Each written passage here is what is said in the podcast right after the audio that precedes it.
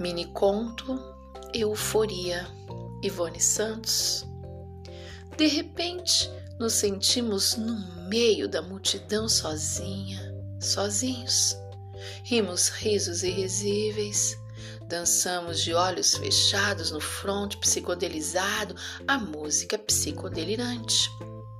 E incidem sobre nós luzes de neon e de xenon, azuis e rosas e comemos toda a comida que há nessa vida, e bebemos todas as garrafas de água de todos os festivais num fôlego só, e dormimos acordados e sonhamos sonhos quixotescos. E cantamos alto a música frenesiada do Technotronic.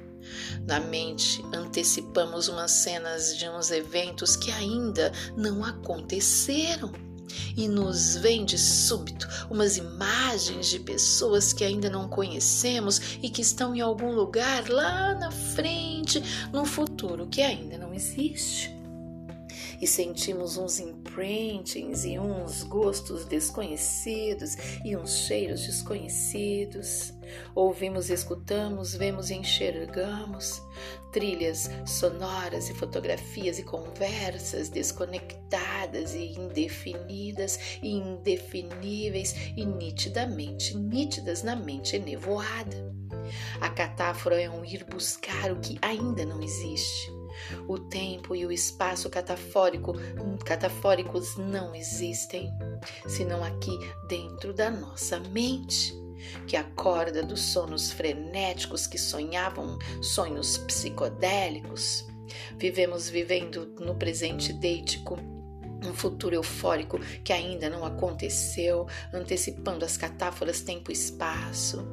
E enquanto isso, enquanto antecipamos as catáforas tempo e espaço, o presente permanece cheio de vazio.